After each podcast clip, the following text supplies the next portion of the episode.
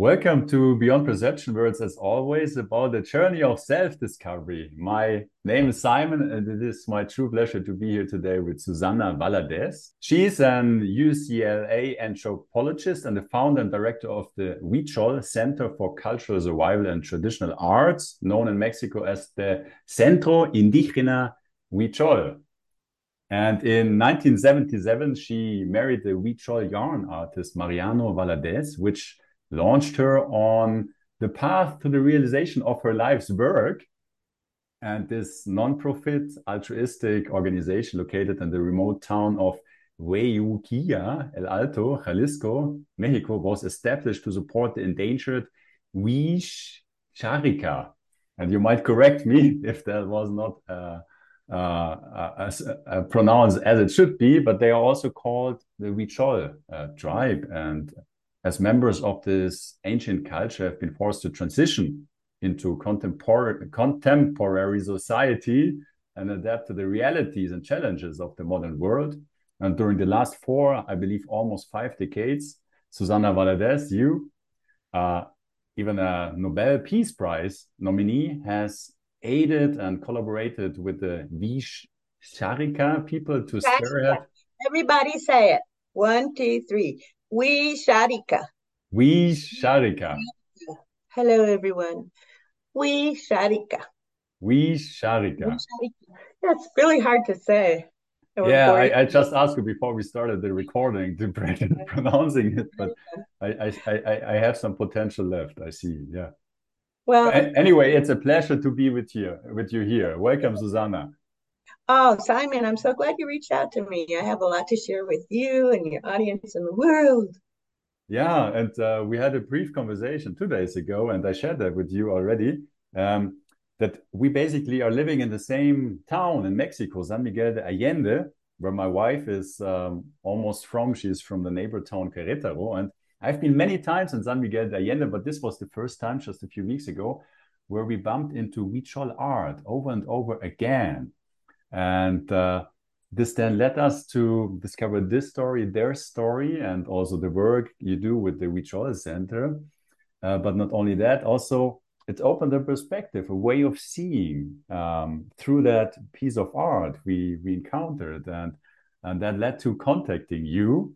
We had a conversation, and now here we are. So I'm really curious to hear more about uh, your work with the Huichol, um, but also possibly how they see the world and what we as Westerners who, yeah, lost our indigenous roots some time ago can learn from them. So, um, well, thank you, Simon, for your introduction. Um, yeah. Wixárika, we so, mm-hmm, or Huichol. And uh, Hi, everyone. I'm just so glad to be here and just, you know, sound off. Uh, I'm. It's such a coincidence that our paths cross, Simon, and that you're living in the very town in all of Mexico where I'm yeah. now spending a lot of time because uh, the Huichol Center for Cultural Survival and Traditional Arts, which is the organization that was founded in the 1990s, to do philanthropic and charitable and educational work that's um, you know after four decades has come into its own because it's always been a labor of love but um, the Huichol Center for Cultural Survival and Traditional Arts is a 501c3 in the states. We're registered in the uh, state of Washington as well as in New Mexico. But our labor of love, and I underline love, love, love, love, love, is here in Mexico in the high mountains of northern Jalisco. Uh, the state borders Nayarit and Durango and Zacatecas and San Luis Potosi is a part of the Huichol cosmological spiritual map. And so I find myself near San Luis Potosi now in San Miguel de Allende because our current project, which is happening up in the mountains, is depending on cacti that we can bring from the vast deserts of Guanajuato, San Luis Potosi, and um, just neighboring areas of lots of cacti out here who would love to be adopted. Remember when everybody used to adopt a tree? People adopt a cacti, please. It's the it's the time for cacti.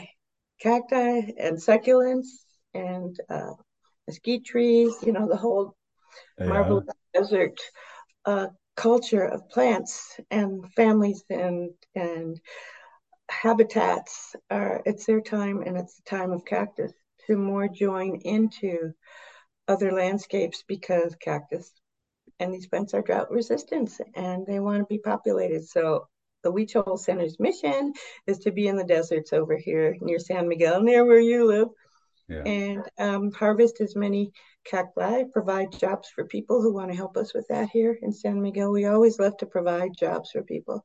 And then we take the cacti back in our, our pickup truck. It's about an eight hour drive from where we are in Atotonilco, not exactly in San Miguel, but in Atoton, Atotonilco. That's yeah. a fun one to say. Everybody say Atotonilco. Atotonilco. Yeah, I get yeah, that one. Yeah. Kind of where that's where we're based here. So it's about an eight-hour drive, and we bring a truckload of cacti with us out of nopales and all different sorts, and uh, maguey plants too. That's...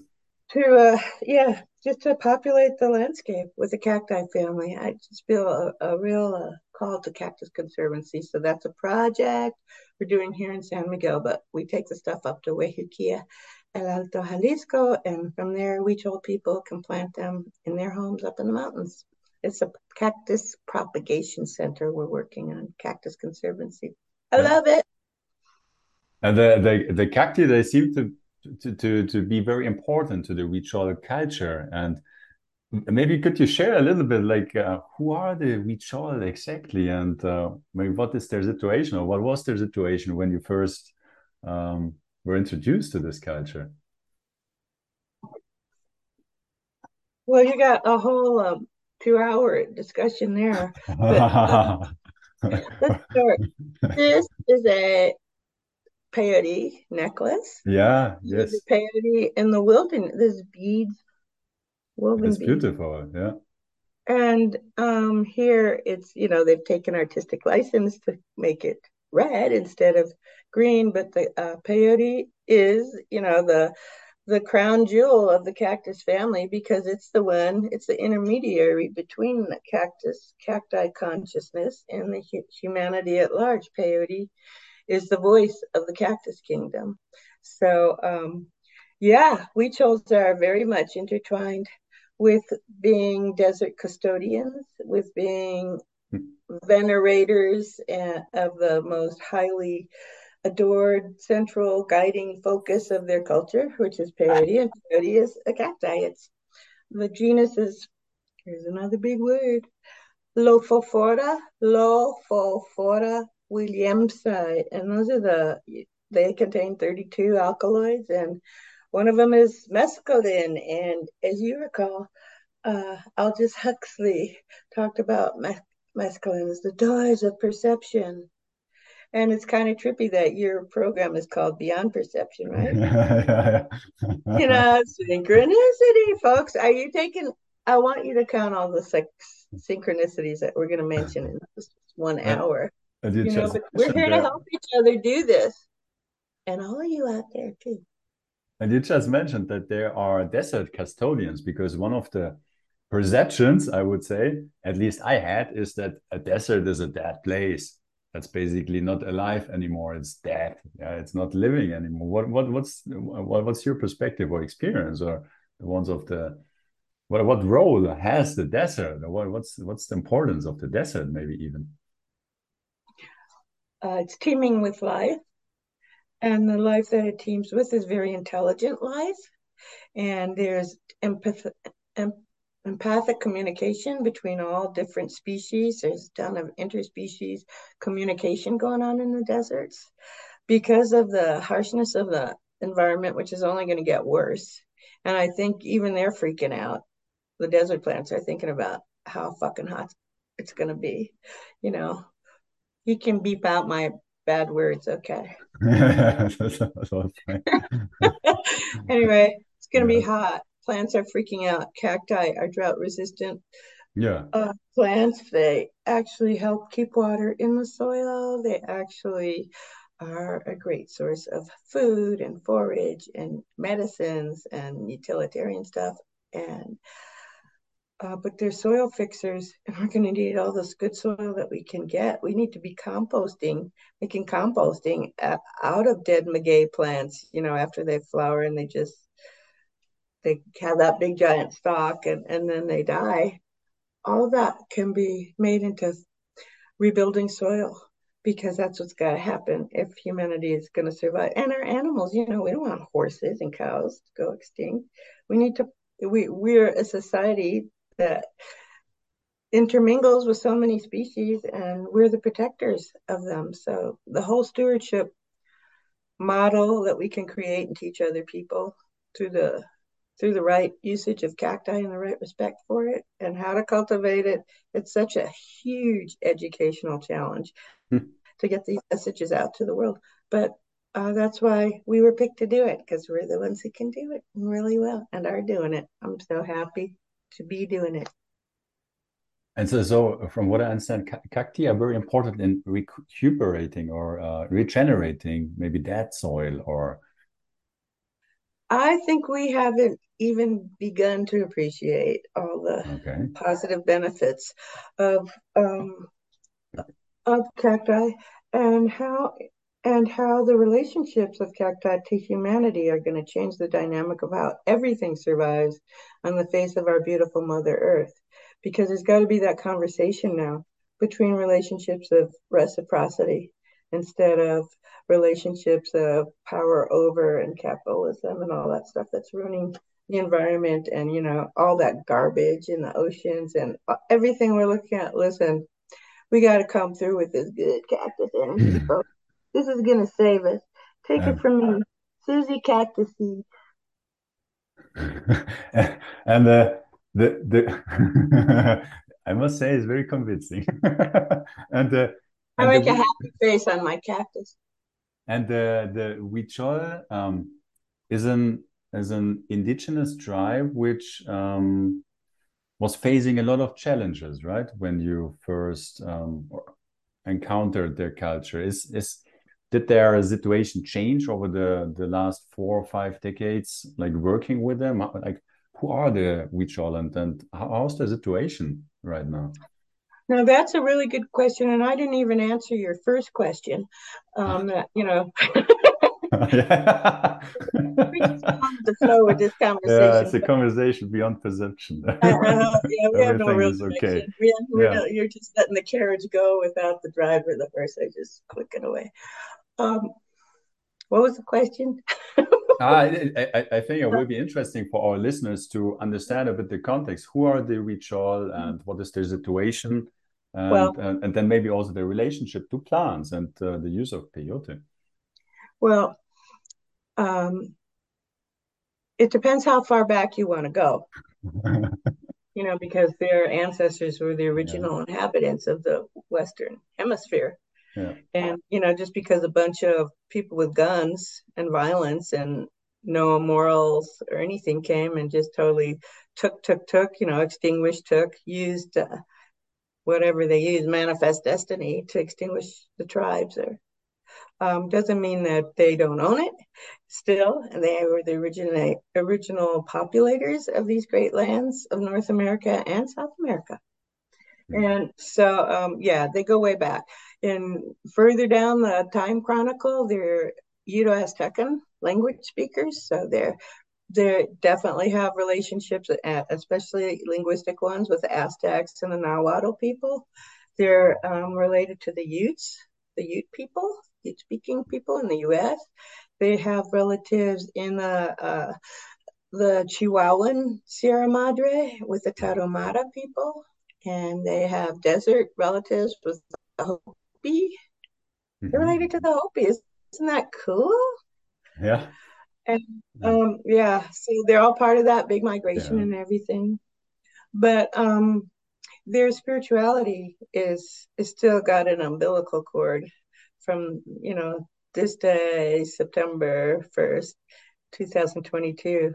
They're still connected to prehist- prehistoric times, really. So they um, really preserve their culture they, over through well, all the time. You know, to today. They're hunter and gatherers, mm-hmm. right? Mm-hmm. Um, they became agriculturalists and they're big time corn uh, growers, corn, bean, and squash, the milpa, the typical Mesoamerican uh, crops.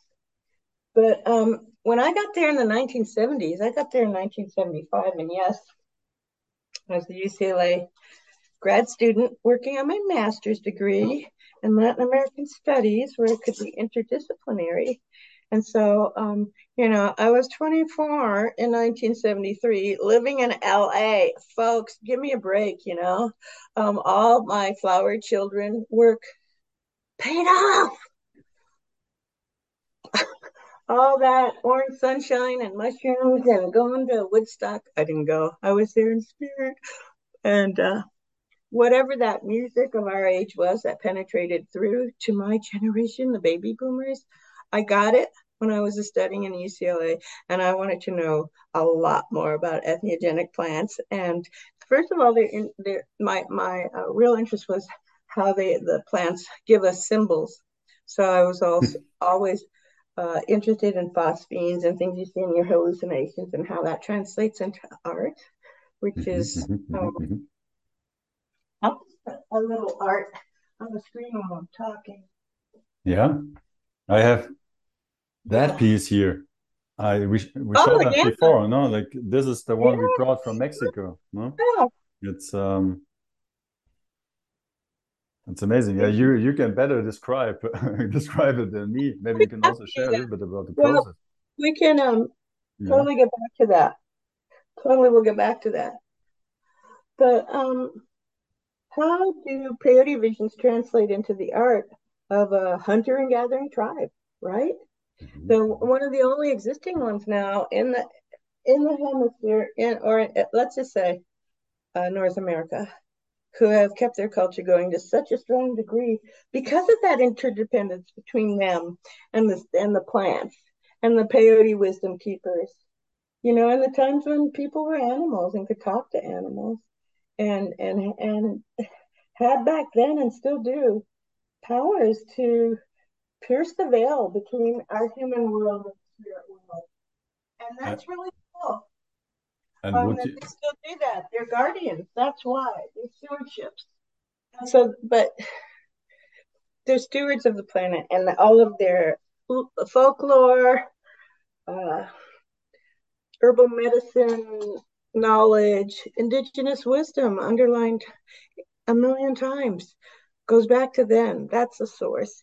And so, in answer to your question, when I got there in 1975, um, wanting to study plants mm-hmm. and how they affect art, being a UCLA grad student, also anthropology, they were quite different than they are today. Mm-hmm. And I feel really lucky that I was at the tail end of a kind of a group of anthropologists uh, who made up real ethnographic efforts between the late 1800s and uh, yeah 21st century 20, 20th 21st century yeah you know uh, starting off with uh, there were german guys there were norwegian there was okay so Carl Lumholtz norwegian 1898 mm-hmm, came in and then Price, uh, Konrad Preuss, German, worked uh, during World War II. Um, Diguet, uh, a French guy. And these co- these collections are in museums in Paris, Museo de Homme, and in the Berlin Natural History. And uh, American guy named Robert Zingg, uh, who did a fantastic thing and actually has a collection in Santa Fe, New Mexico, where where our foundation has an office. Mm-hmm. Uh, we've worked closely with the Zingg collection. There was actually an exhibit done around this collection that was collected in the 1930s and 40s.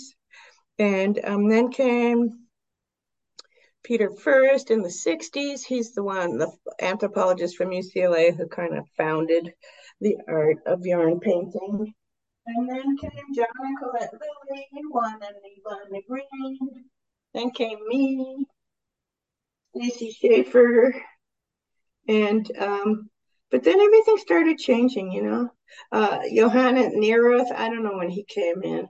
A bunch of people who are kind of brought disgrace to the ethnographic record, so I don't even talk okay. about them. Okay. But I don't talk about them, but um, and when you encountered them, uh, the Huichol were facing a cultural extinction. Oh, absolutely. It was the first. Yeah, I was the it's last. Beautiful. Yeah. I was one of the. So I was the last of that wave of you know the real academic uh, anthropologists, even though not everyone had college degrees. But yeah. every oh Peter Collings, oh my God, I came in with Peter Collings in the 70s. He got there in the late 60s and brought me in in the early 70s. Um, Canadian guy, Peter R. Carl Collings. Uh, that's who introduced me to the Deep Sierras and um, and the artist who I eventually married, Mariano Valadez, father yeah. Of three, grandfather so, of. So you four. got really immersed in their culture. Well, I married the subject of my yeah. investigation. Must be. That's that's the idea scientist. well, that's the effect of all these psychedelics I used to t- take when I went to Led Zeppelin concerts in LA. You know, it's like yeah. there was an effect. I thought, and I still do. I thank the universe to give me the heart that could reach out to someone who's so so different from me and find our commonalities in the course of really having love and raising a family. And so um, taking psychedelics opened my mind to those possibilities and i rejected you know conventional wisdom of uh, you know sanctions against interracial marriage. I love mixing it up. Yeah we're mixing it up. And our descendants are all awesome in their own way well, when you're when you're speaking now about psychedelics, would you say there's a difference between how modern Western civilization is approaching psychedelics and how, um, for example, peyote is part of the Huichol culture? Oh well, that's a. I'm just uh, putting art up while I talk so people can not look at. So art is yeah. Uh, there you go. Beautiful, yeah. These are all nature designs too, which you'll notice. But what were you asking about the art? Uh, because you mentioned psychedelics, so my question oh, would be: Is there a difference between how the Western uh, civilized modern world is approaching psychedelics and how the the Huichol people or the Huichol tribe is um, is using um, peyote? Yeah. Approaching? Well, um, okay, we can give a spoiler uh, spoiler alert here. Uh, what I'm going to say is controversial. Okay, so if you don't want to hear the truth, turn down your dial on your radio. But let me tell you something. Uh, people who don't come from that uh, Uto-Aztecan lineage that stands down all through uh, Mesoamerica and and Central America, even the PPL people, people who don't have the sense of ritual regarding peyote mm-hmm. that these peoples of Mexico and Uto-Aztec and they're clueless, clueless about mm-hmm. peyote, and this includes Native American cultures who only just got peyote and did the Native American church thing. Quanah Parker brought it from Mexico, brought peyote to Native Americans for rituals a couple hundred years ago. Wasn't that long ago. And thank God they got the freedom of uh, what's it called? Religion Act or Religious mm-hmm. Freedom, Indigenous Religious Freedom. Mm-hmm. That once they discovered it from people who, you know, maybe down the road blended some ancestral ties, but the original knowledge, the original peyote knowledge, and all that goes through that. I don't, I don't even know what to call it. Is it a sect? You know, mm-hmm. these are deep, deep, deep rituals, and many rituals and so much symbolism and so much archetype, dream archetype that's pan-human also, not just them. The peyote is like a lotus. You know, it's true. Look at it. It's like a lotus. It has so many levels of mm-hmm. knowing. To each one of these is like, you know, an icon on your computer and just click on it and go where it takes you. Click on this middle one, the flower one. Peyote flowers are so beautiful. But there's so many knowledge, there's so much knowledge mm-hmm. to um, uncover with this cacti, who this cacti, as I said, was the voice of the entire cactus kingdom. Why? Because it's the communicator cactus. That's what it is. So when Native Americans got it too, they said, mm-hmm. hey, you know, um, I can see a little bit better uh, to hunt the deer. when I take peyote. And so, you know, this is actually what Terence McKenna says about the, the stoned ape theory, but we'll apply it to, to they said that the apes came down the, from the trees and mm-hmm. ate mm-hmm. mushrooms and had better visual acuity, and that's why they ate mushrooms for survival of the tribe. But it's the same with peyote. Um, survival, it has survival hints about how to how, how to plant corn, about you know in Mesoamerica they the corn emerged out of it was an experiment actually uh, created from grass. It's a it it's yeah it, grass grass seed is its progenitor. So um, you know native peoples were working with inventing corn and communicating with the plant world, and the peyote open, it openly and freely taught them shamanic knowledge, which is still in use today. Why? Because plants need caretaker.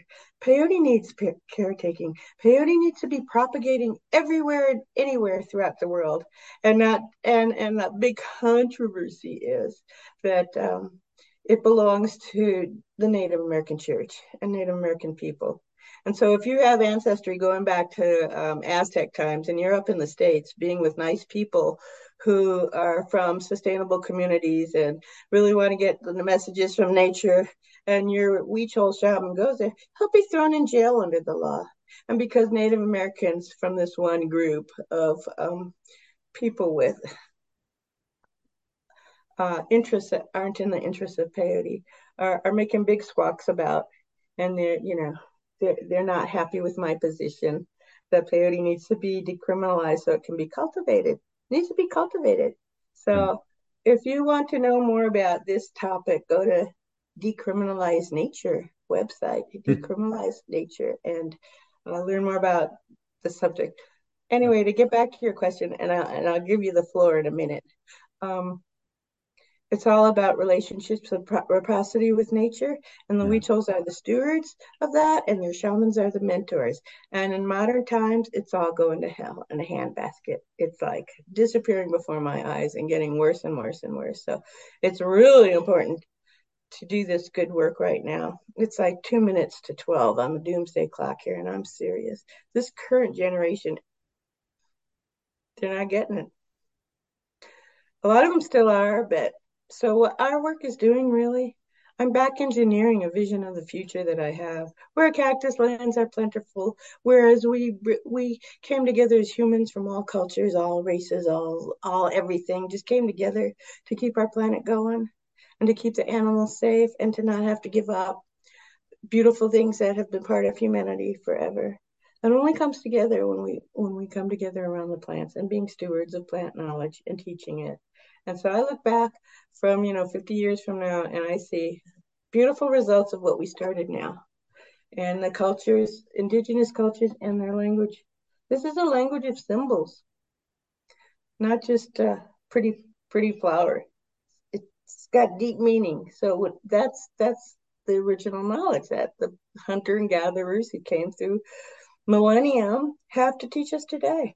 So my work is a protector of this this vast body of knowledge and symbols and art forms and a protector of the people who carry it. Because if the people are dying of hunger and give up their culture because they can't go deer hunting for a deer or buy candles or do these ancient rituals they have to leave the culture get jobs go up to the norte and never come back. Mm-hmm. um, or you know are kidnapped by the cartels and all sorts of terrible things happening. Um, so this generation really needs to be it's like i feel like i'm a shepherd and you know when the little sheep goes off and it's like i want to be uh, be a strong enough magnet to pull these people back. So they really embrace their culture and what a blessing it is to be a Wixárika and have this umbilical cord to the past but the umbilical cord to the future too because it's only this care and stewardship and reciprocity that's going to get us through the obstacles reciprocity with the plants and reciprocity with each other. Let's, you know, get on, on the same page. People who take psychedelics, they cannot hate you. They are not hateful people. It's like, it'll just, you know, the water is muddied now, but we're going to put in so much pure, beautiful water that the mud's going to get out, and we're going to be clear crystalline bags of water once again once we eliminate the hates. But we, but we do that. with our psychedelic plants with mushrooms, ayahuasca, cannabis, you know, of course, peyote.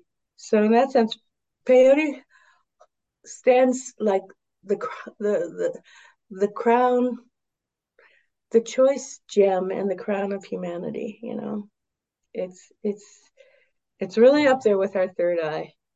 And for me, to be a caretaker of this third eye and the people who have this third eye has been my life's vocation. And that's why I guess, you know, the Nobel Peace Prize nomination came my way. So um, that was a big honor. And I can talk about it occasionally on podcasts. I don't, uh, you know, uh, that was in 2019. I've moved on a lot since then. Thank you for recognizing good things, but the work has really moved forward big time. It's very, very interesting. And from what I know, there are around 50,000 Huichol remaining. I'm not sure if that number is correct. And what, from what I'm understanding now is that the Huichol culture and the peyote or the cacti, they're kind of interconnected. So without the peyote, there is no Huichol culture anymore. But without the consumers or caretaker of that cacti, there's also no um, that that that that that way of living will not su sustain itself. Um, is it interconnected? The culture oh, it's with totally peyote? Interconnected. It's totally the Huichols are who they are. They've kept their culture viable and thriving. Well, you know, they're incredibly impoverished, but at least they're here and they're keeping mm -hmm. up somehow, some way. They're keeping up the rituals, and and so um, they they're here. They're going strong, and their reason for being is to be guardians of peyote, and to be spearhead movements like this one to make peyote in abundance. You know, look at corn, look at corn and it's corn, peyote, and deer. That's their holy trinity. Mm-hmm. But look at corn. It was invented in the uh, Tehuacan Valley. I think that's the name of it in, in, in central Mexico. And now it's all over the world. It stopped famine. It's in so many things. It's in fructose syrup. We won't talk about that. But um, oil. I, yeah. corn, corn has that plant consciousness managed through relationships of proper of reciprocity with humans to be planted in the far corners of the world and thrive as a plant species because it's recreate it's repopulated itself. It's self-propagating now. That's hmm. the goal of our friends from the plant world. And peyote it's peyote's time right now to be all over to be all over mm-hmm. and accessible and to be as common to, to to have it in our lives in our school because you know it's not just we're not getting high here. It is a school. It's a school. And when when do at what age do Huichol uh, people start with peyote? Is there an initiation? Is there is is like how how's their interaction with peyote? How how do they consume it? Or is it continuously? Is it for special occasions it's a venerated plant ally. And so everybody forms their own relationship with it. Mm-hmm. if they you know it's not addictive.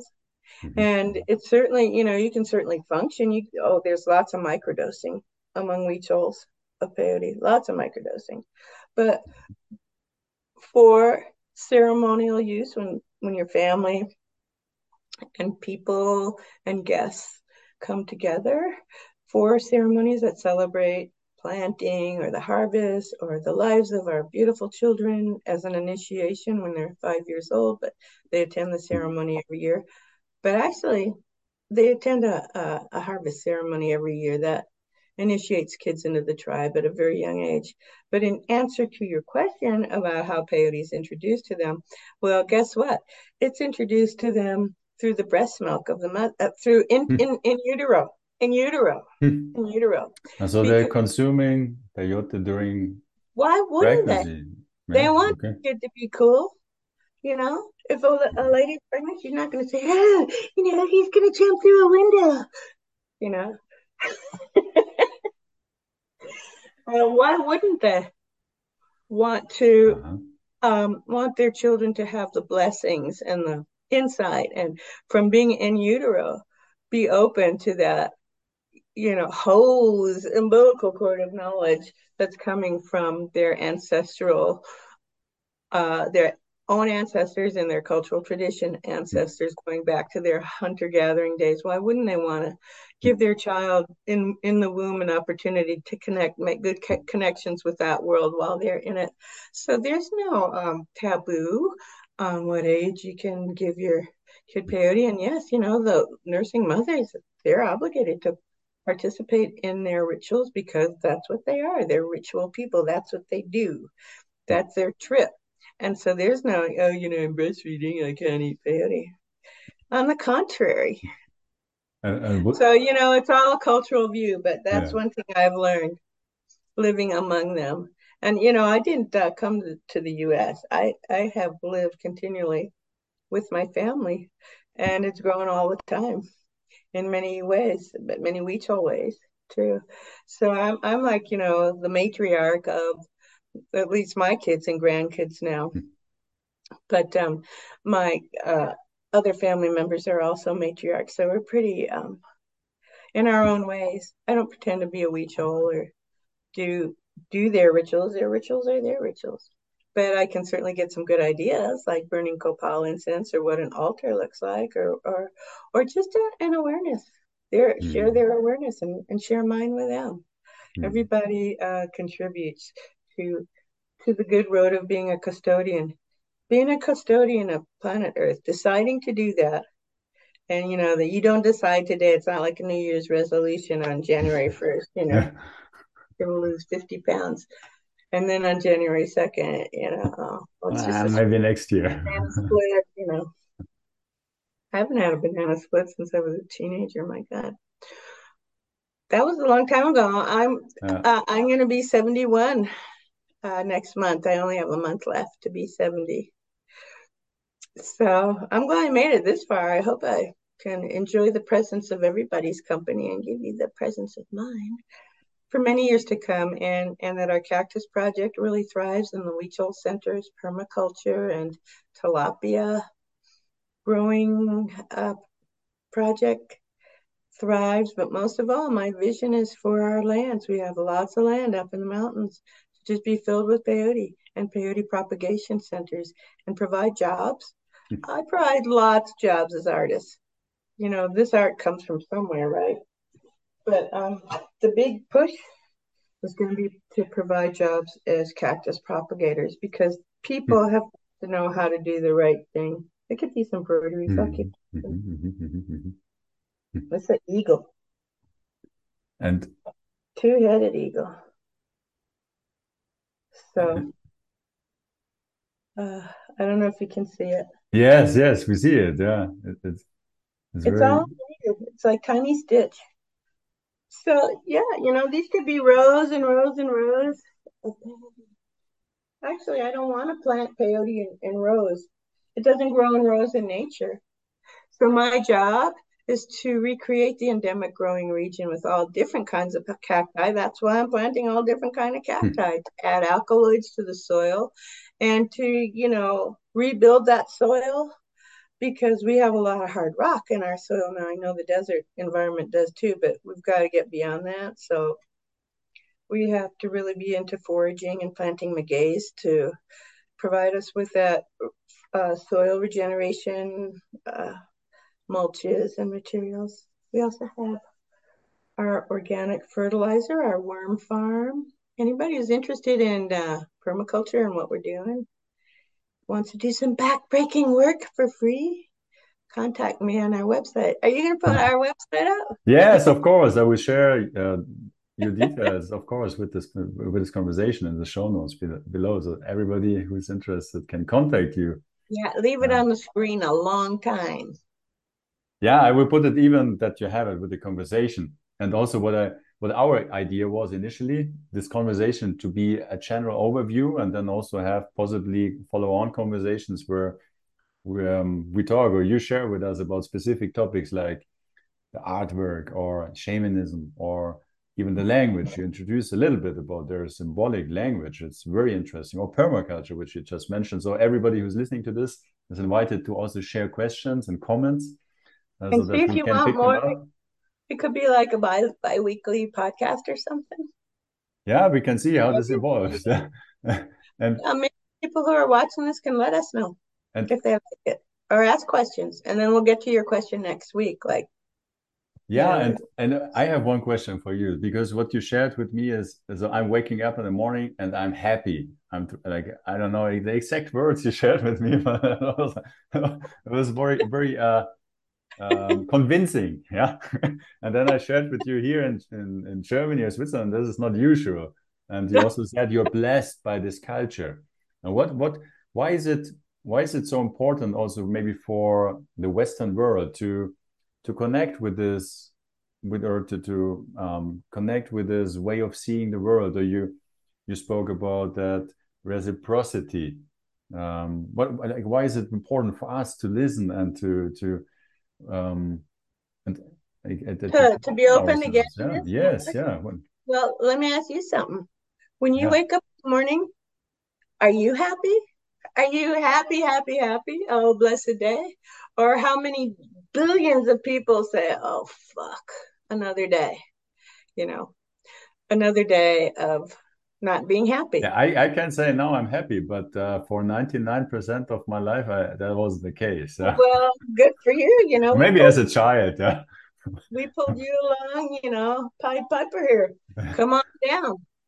Um, yeah. During the happiness train, during the happy train, here's the deal when we embrace the knowledge that these guardians and stewards and caretakers have brought through the millennium, when we realize that that knowledge is available to us as a way to just approach the world, approach nature, like when you look out your window, you don't just see a tree, but you see your friend. Your tree is your hmm. favorite tree.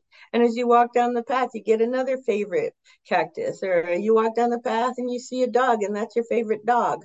Um, or or whatever but just an approach to living in this world being in this world as a, as an eternal soul as someone who doesn't embrace fear but embraces positivity of someone who believes that your life has meaning um, and there's a purpose for it which is why we undertake this vocation believe me i'm not on vacation here in san miguel or in Mexico. i'm on vocation but it gives me joy to do that. See, people think that um, you can just complain and complain and complain about how things are and never do anything.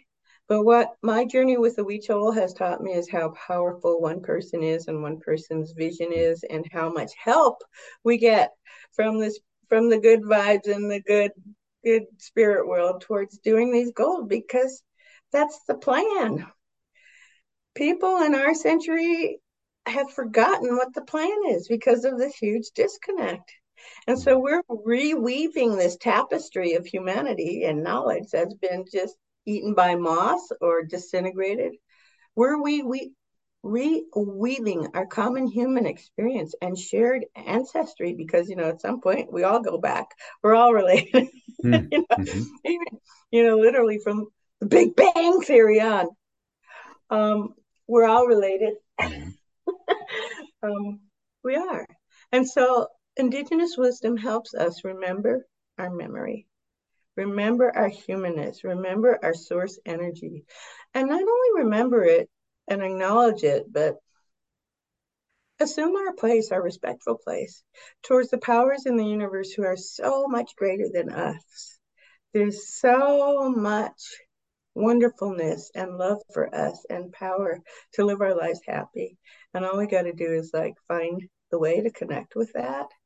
And indigenous wisdom from the Huichols helps us doing that by uh, forming relationships of reciprocity with our plant teachers, our animal mentors, our, our natural guides.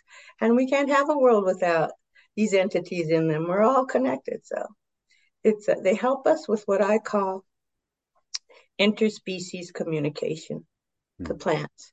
And that's the wisdom that the Huichol ancestry carries down through the ages. And it's not about me imitating them or wanting to appropriate stuff. they just have some really good ideas about how to approach life and how to bring my ultimate goal, which is to be able to wake up every day and say, I'm so hmm. happy. Today's going to be much better than yesterday. And by the way, it already is because we're having this interview and I'm able to say, hey, hiya to the world mm-hmm. through you. So thank you for that. Mm-hmm. And I can continue these podcasts. Mm-hmm. And before you mentioned that uh, the peyote is related to the third eye, is this is maybe the use also of peyote a means to initiate or to see world through the third eye, to look into different worlds, dimensions, uh, like a, a, broader spectrum of what there is, instead of maybe just be focused on the material world. Well, absolutely. And, you know, again, uh, doors of perception beyond perception it opens our third eye because it reacts the the alkaloids in peyote. I think it's got 64 alkaloids. Oh my god! And you know, some of them are psycho, psychoactive and they interact with the pineal gland, which I would call as a third eye, right? Mm-hmm. So it's an opening. It's an opening, and it's like when you open your car, the gas tank, and you put the hose in it, and you're helping, you know, who's ever holding that hose of knowledge, just bump it right in. You become an open receptacle of sacred, uh, sacred and life changing knowledge. You become open to having epiphanies through the communication with the plant world. And I'm not just talking about the psychedelics, I mean, food, medicine. We're part of that. They're mm-hmm. part of our ancestry too. So it's rediscovering hmm. that. Um, that's our purpose for being here. And that's what we need to learn ourselves and teach others. And I hope that through these podcasts we can share. Yeah, hopefully, yeah. I mean, I, have been reflecting on language a little bit over the last days, and um, and also what you're sharing, the Western mind, or what you shared before. Um, our perception here in the Western world is rather separated. Oh, it's me. There's something separate out there, and I have to, in a way, fight for my survival in a sense. And there's a lot of stress, and and um, and in the context of language, so it's also interesting to think about because how we use language as i'm talking now there's for example there's a tree over there but what i'm what i'm like describing with my words is is not the reality of the tree but basically referring to the concept of the tree so the tree is maybe the trunk the leaves the the roots but in reality the tree is also the soil the air the soil uh, the, the, the sun because it cannot exist uh, without it. So in reality, everything is connected. But when I'm using my words, I'm creating um, my my perception of the tree is separate or I'm separate. And uh, long story short, uh, we start believing that we are separate by the use of our language, which is kind of like describing things as separate from each other. Ah, there's a, but in reality, it's not separate from us. And um, I'm uh, my, my, long story short, what I want to know or what we're curious about, um, how how how is uh, you mentioned I think symbolic language? How how is that possibly different to the way we are using language? Oh, it's totally different. It's like we're the way that Western cultures uh, use language is like primitive. It, it, we're not using language in all of its like a diamond, like all of its facets. Uh, mm-hmm. we're just so focused on on on linear written or especially written language. The written word is going to be extinct really soon i got to tell you it's all it all came from icons and it's all going back to icons. So uh, uh, and and that's one thing that you know we call these we call native cultures i'm not i don't call them that ever but you know primitive. They, they are not primitive because they have highly advanced usages of language that um, go far beyond the words, the written word. You know, the written word has only been in use for like how long? When was the printing press made, or when was the um? And when did you, we start making books? You know. Are you, are you, if I may ask, are you referring to spoken language then, or is it a telepathic language exchange uh, of mental images? or all. They have all, but they have one language that's foreign to the Western mind. And that, you know, except for hieroglyphs or Jung's archetypes, these mm-hmm. are these are archetypes. And any Huichol and any yarn art, look at this one about death. Mm-hmm, mm-hmm. Uh, that was made by my son, Silao Valadez. So those are the symbols representing their language. Uh, some of them. Some of them, yes. Yeah, yeah, this is from a. These are flashcards I use in, in our school Mm-hmm, to teach mm-hmm. the kids. But um, they're actually trilingual. But let me let me go back to a yarn painting that I showed you a minute ago. Yeah.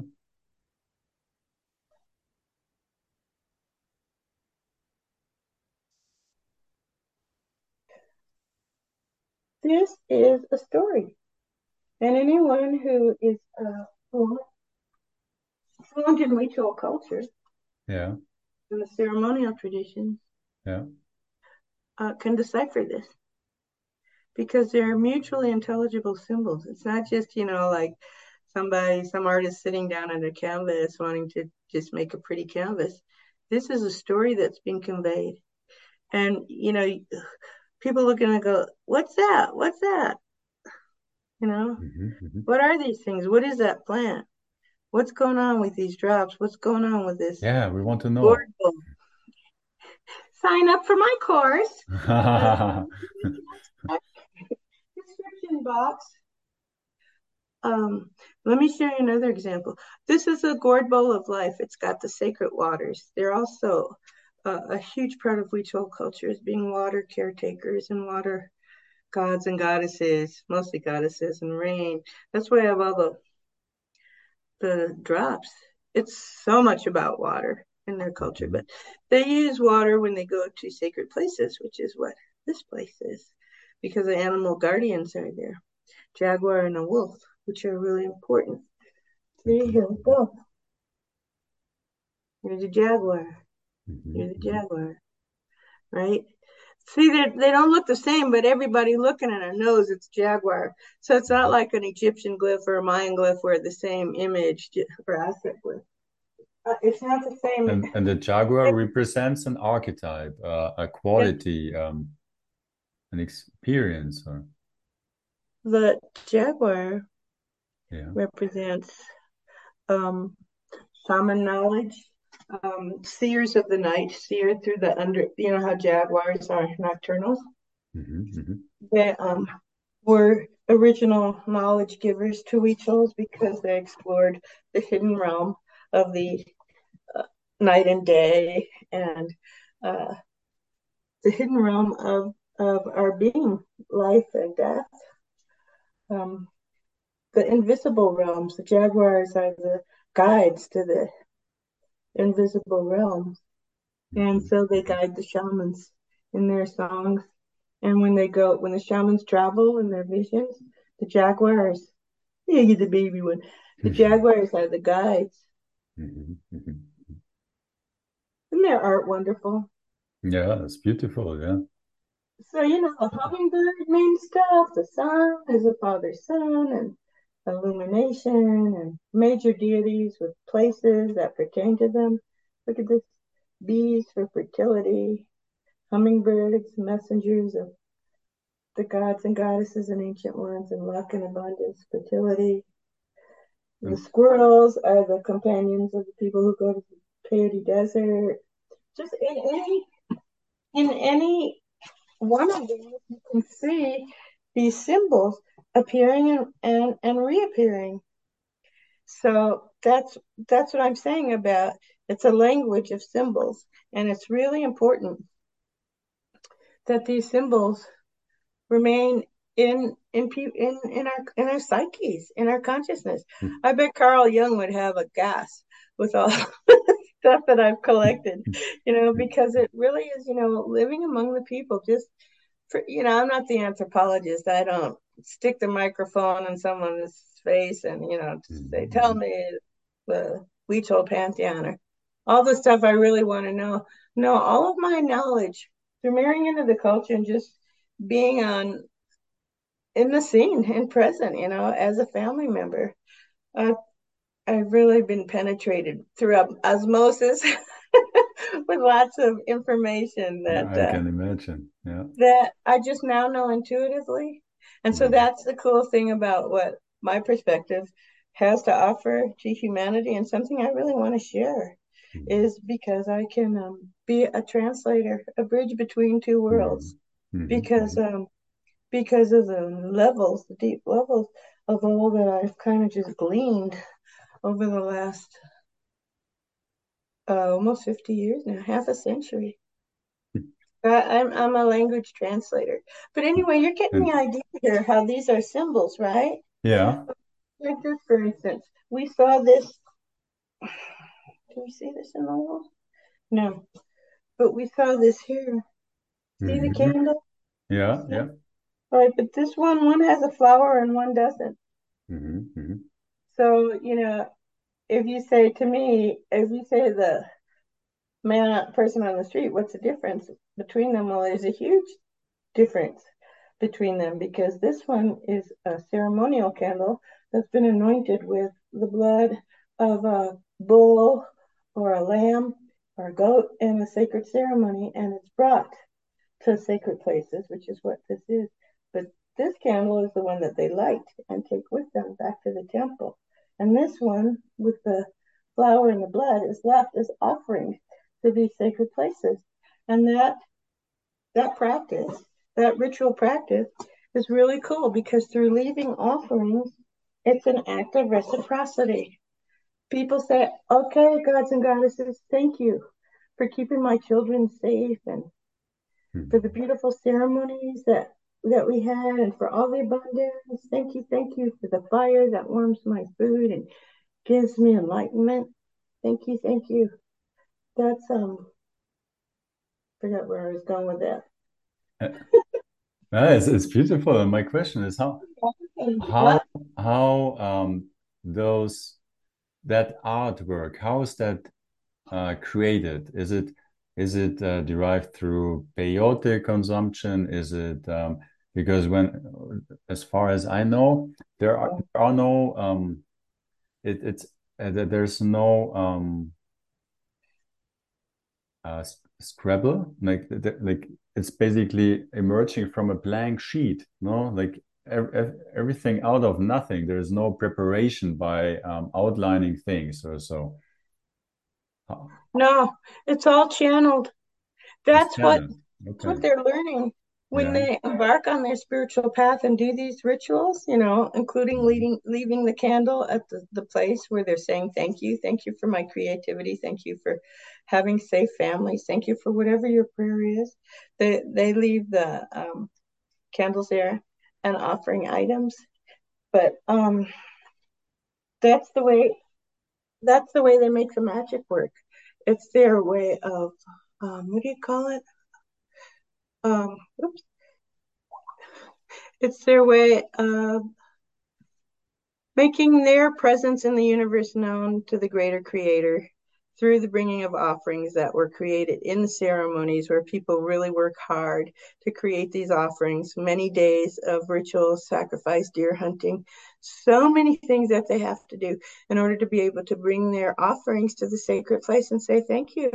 Thank you and help me along on my path and when the, the gods see that you're, you know, venerating them and appreciating and bringing them life in their distant abodes in the four different directions where there's actual places where the offerings are taken, when they see that you're sincere and um, are deserving of it, then they impart the knowledge to you. And for artists who want to be on the artist path, they actually like help them see designs in their dreams and not just wake up and forget them, but actually wake up and remember them. And then they have these epiphanies and do amazing artwork. So much of Huichol art comes from that space, which is so cool. But also from that space where they are recreating these ancient symbols and bringing that language to life, which is what's mm. so amazingly beautiful, but so important in understanding our psyche and where our understanding and our abilities to communicate beyond words on the empathetic empathic level. And you know it's it's computer age. Look at your smartphone. Those are all symbols. Mm. what are they? You know that you click on it you're going to be taken to wherever it is you're directing. Mm-hmm. and so, portal, so yeah.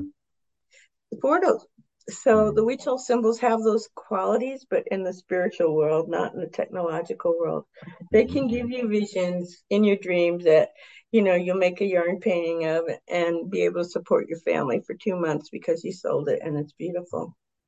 And uh, keeping in touch with the art form that's culturally relevant, not doing weird stuff. But although Huichol art is evolving, but that could be the subject of our next podcast. Why we're seeing beaded elephants in tourist shops. You know, uh, that that could be. so, and you said before that um, the artist way. So, are there different paths uh, yeah. a young Huichol um, child um, yeah. can choose yeah. from? How how, how is that? So, I'm I, I want to be an artist. I want to be a shaman, or yeah, you got it. You and got the it. child can decide on that. Yeah, you pick your own course. And at what age is that? Like whenever what? you and that's at any age when the child is, is saying like, ah, I want to do this. Sometimes the parents will embark the kid on the course and and you know take okay. them to different places and and introduce them to peyote and uh, but at least you know the kid will participate in night long shamanic ceremonies uh, so that they can find their way in the spirit world. But so they um, go into a ritual or a ceremony with the intention of finding or discovering the path they are meant to take. Yeah, calling. And it could be a musician's path. They, if okay. you choose to be a musician and you follow the course, because it's not easy, but it's doable. And the rewards are mm-hmm. wonderful because, you know, so many of these musicians who are playing Huichol music on instruments that they make themselves, hmm. their songs have all been channeled uh, as rewards for them for keeping their word and completing completing their tasks so that their vows could be validated through the creation of ceremonies and these things that they take to the ceremonial places in the four directions, five directions actually.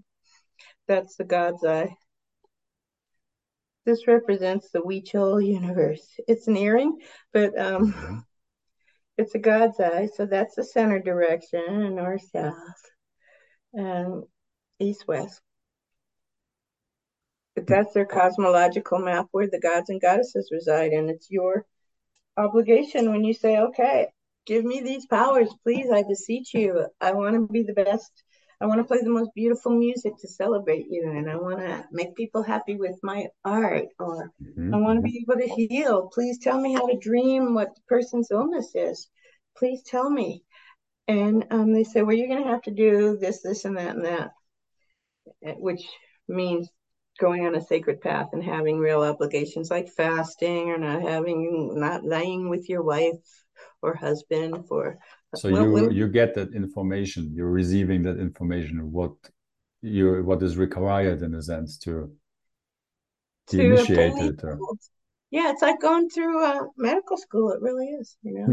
Mm-hmm. because their level of shamans if you really stick to the path and it's hard because yeah, there's um, the saying with great powers comes great responsibilities. Yeah and it's hard. And our, and and and we succumb to human frailties all the time and we Huichols as they go into the modern age more and more they're more succumbing to human frailties and given to temptations, temptation or or just get lazy around what their obligations are and then they'll say, well, you know, if I'm expelled from my tradition, at least I could become a Jehovah's Witness and not have to do any of this hard stuff. And and so that that's what we're contending with in this present generation. so I'm that, going to shit. That we just but, started the path, and then at some point they decide to quit that path. Yeah, they're coerced yeah. coerced by the convenience or the ease of which you can get by in life without doing the sweet soul stuff. And you know, so there's a lot of pushback. What does this get me? What does it get me? Hmm. But anyone who's really in the know, like a shaman who's who's who's prevailed over at least a 30 year type of apprenticeship and been right on. And you know uh, a hallmark of human positive mentor traits you know then then you become the significant human being. Then you become immortal. You become a living god in their culture. And why? Because you've unlocked the doors of perception. And you you've gone beyond perception to um, the reservoir of knowledge about healing and how to use our psychic powers, how to use our dreams, how to uh, channel wonderful designs in artwork or beautiful music. And you've you've earned it, you've done it, and then it, it just comes to you as your reward. Not that you do it for the reward. I wouldn't become a shaman for the reward. I would become a shaman for the experience of having spirit run through me all the time and being able to do miracle healings or call the clouds or um, for rain or just uh, see, foresee something I'm meant to foresee. Um, that would be my reward. I think that'd just be darn fun. it's a, yeah, it's it's a it's a very interesting um, conversation, and uh, we're we're kind of jumping a bit through through the through the universe of uh, of we topics. Right? And I, I would love to um, follow on in another conversation and um, uh, want to thank you at at that point, uh, Susanna. Yeah, it's it's uh, I'm very uh, grateful. Yeah, for taking the time to give us a perspective into into the Huichol universe, and um, yeah, and uh, I would love to just remind everybody out there listening and uh, watching this if there are questions, if there are suggestions, if there are themes or topics you would like to know more about, then please just uh, give us a comment and uh, we will be happily picking that up and uh, think about maybe a, a, theme or a topic for the next conversation. If, if yeah. that sounds good to you, Susanna. Oh, that sounds wonderful, Simon. It's just been a joy talking to you. I feel like we've been friends forever. And you ask such wonderful questions, and there's so many multiple layers of answers. I hope I've at least given you a glimpse of, you know, the Huichol universe and where I am as this Ellie hippie chick who married into the culture and is like somehow or other finds herself in the middle of this amazing destiny that keeps unfolding and keeps getting better. And uh, time to share the knowledge, time to uh, get people planting cacti and caring a lot more and being, I'm an activist in my own way. I've invented mm. my self. So I hope I can be uh, as a mentor as so many people have been to me and uh, inspire other folks. So I have a website. It's uh, the Huichol Center, thehuicholcenter.org, www.thehuicholcenter.org. And I would love to hear from you. Yes, yes, please, please. And as I said before, I will add your webpage to this conversation so that everybody can just click it here. Um, oh, that'll be so cool. Click yeah. on that donate button, friends. transporting cacti uh, eight hours in our pickup truck does use up a lot of gas money. Yeah, just before the conversation, uh, you my my wife has a few cac- uh, cacti, cacti, and she just uh, um, yeah walked you through our little cacti uh, balcony garden yeah. So fun. So we're really... starting yeah. Yeah well i know we're going to have lots of conversations in the future simon and, and this was our first one everyone. This is our virgin voyage. Yeah so yeah thank you again susanna. Yeah i really enjoyed it. I uh, was very joyful yeah uh, thank you for being here with us, and uh, that that's for you, uh, Susanna, but also for everybody out there. Thank you for being here, and take care. And uh, yeah, see and speak soon. Yeah. Hasta la vista, amigo.